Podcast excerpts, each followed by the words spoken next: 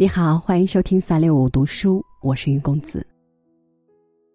小时候天天盼着长大，因为长大了就可以脱离妈妈的束缚，过自己想要的生活。可长大以后，用不了多久就明白，其实自己想要的生活里，总还是怀念能有妈妈的参与。而这个时候，妈妈总是推说：“你们自己过就很好。”当有一天我的孩子也长大了，也会要脱离我的羽翼，我突然意识到有一种东西，它正在向我靠近。那就是孤独。为您读素描的文字，妈妈不是用来孤独的，一起来听。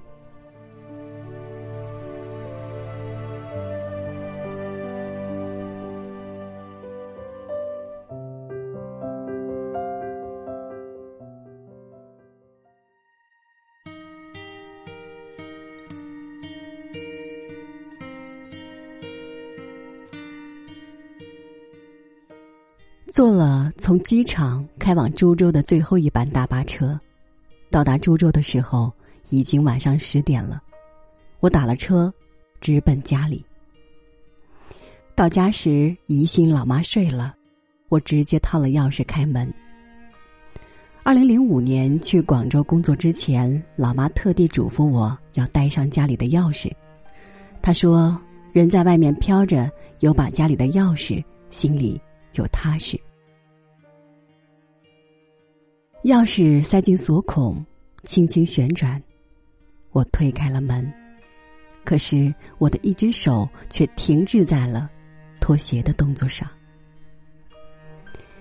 房间里没开灯，电视早已没了节目，只余下没有声息的雪花点在屏幕上闪动，灰白夹杂，正映着对面沙发中。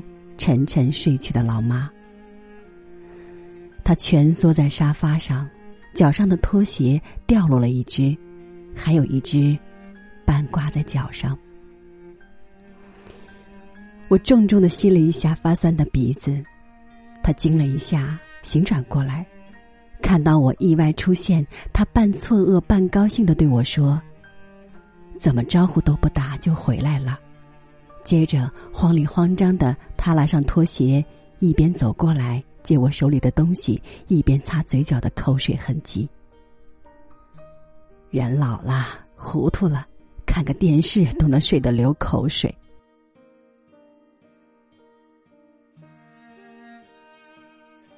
有些疑问到了嘴边，又被我咽了回去。就在我上飞机之前给他打电话时。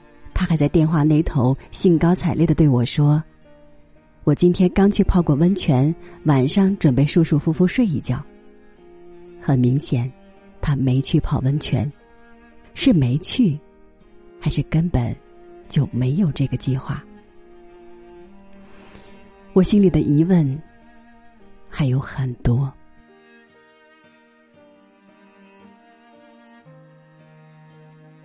从小到大。不管遇见什么事情，妈妈总是活得乐观又充实。哪怕父亲患肝癌去世，也没有见过他愁苦满面的样子。给爸爸料理完丧事，我不顾妈妈的劝阻，把他接到广州住过一阵子。那时候我跟肖勇恋爱一年多，我们租住在天河区一间一室一厅的房子里。临走前，我要把爸爸的遗像带着。我知道他们俩过了一辈子，突然爸爸走了，他肯定不习惯。带着爸爸的遗像，至少可以让他在想他的时候，还能看一下。我和肖勇工作都很忙，我做媒体，经常要跑到很晚才回家；肖勇做 IT，加班更是家常便饭。我怕老妈无聊，特地去装了有线电视，还硬塞给她五百块钱。让他去跟小区里的那些老太太一起搓搓麻将。有天下午，我采访时崴了脚，跟主任请了假就回家了。还没走到小区的小花园儿，就听到一帮老太太把麻将搓得哗啦响，间杂着笑语欢声。我想，老妈这一下找到组织了。可是当我走近，转头望向那个小花园时，老妈正一个人坐在角落的排椅上，望着几株扶桑花发呆。离他三四十米处，那帮打麻将的老人正在用粤语叽里呱啦的说说笑笑。我走上前，拍拍妈妈的肩，这时我才发现她怀里正抱着爸爸的遗像。我想说点什么，缓和一下气氛，但是话却卡在了喉咙里。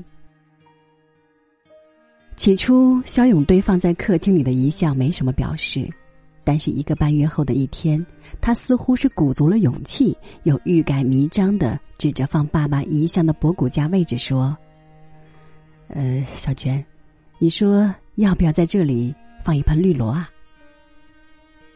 我狠狠的剜了他一眼，同样欲盖弥彰的放大了声音说：“不行。”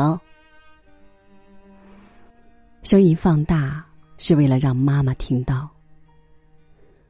我不知道是不是这件事最终促使老妈离开了广州。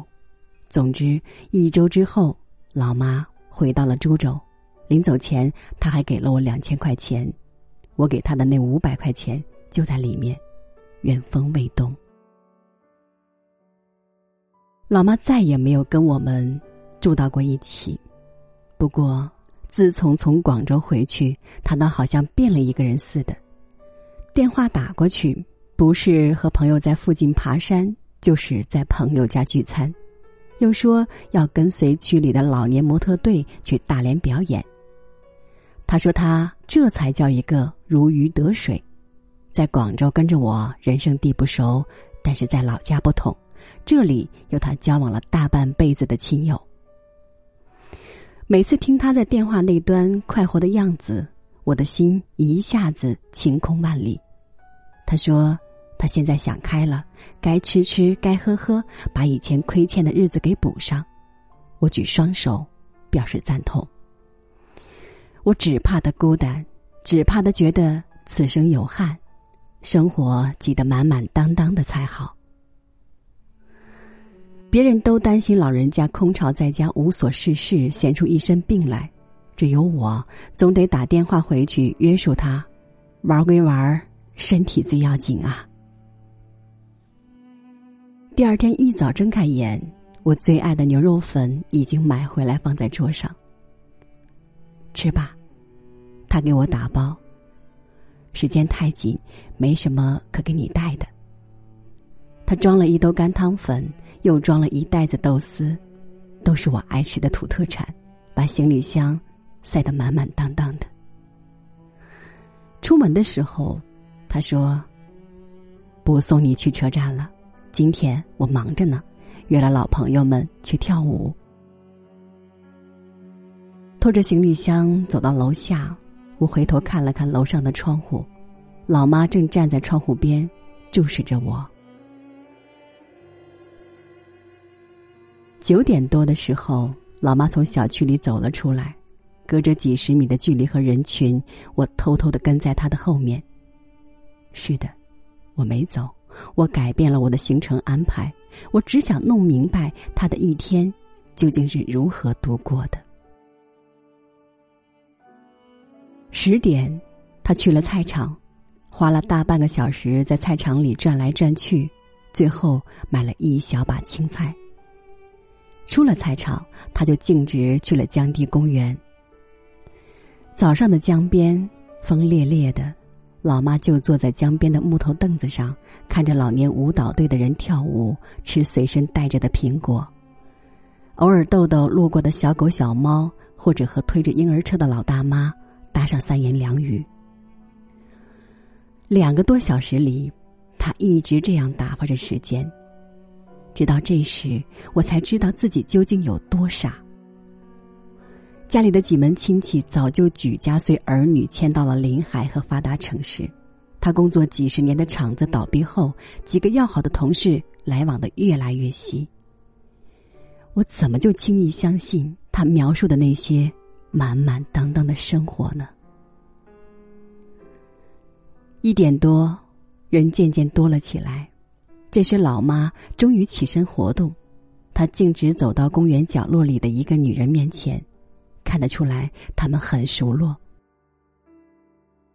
老妈顺势坐在他面前的小板凳上，就絮絮叨叨的说开了，隔得远远的，我听不见他在说什么，但是他想要说的话显然汹涌成潮。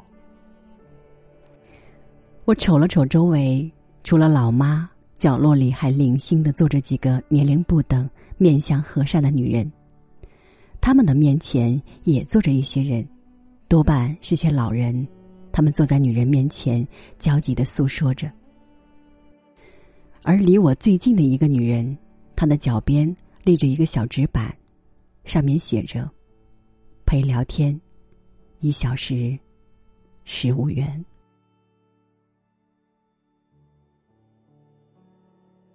我愣住了，老妈该是有多少话想说，没人可说，又没人可听的。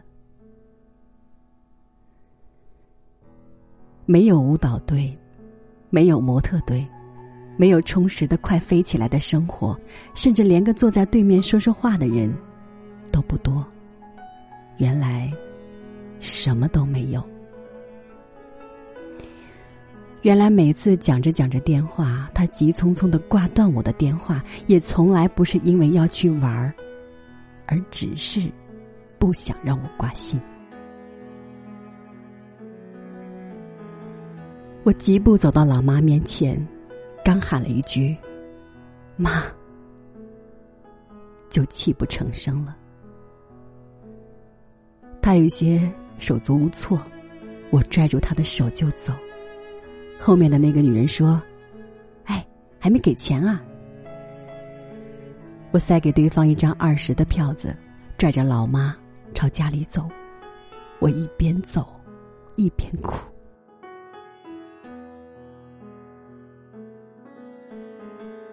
我陪他去菜市场买了菜，挽起袖子下厨房做了他最爱吃的梅干菜扣肉，又温了一壶老酒。我们面对面喝着。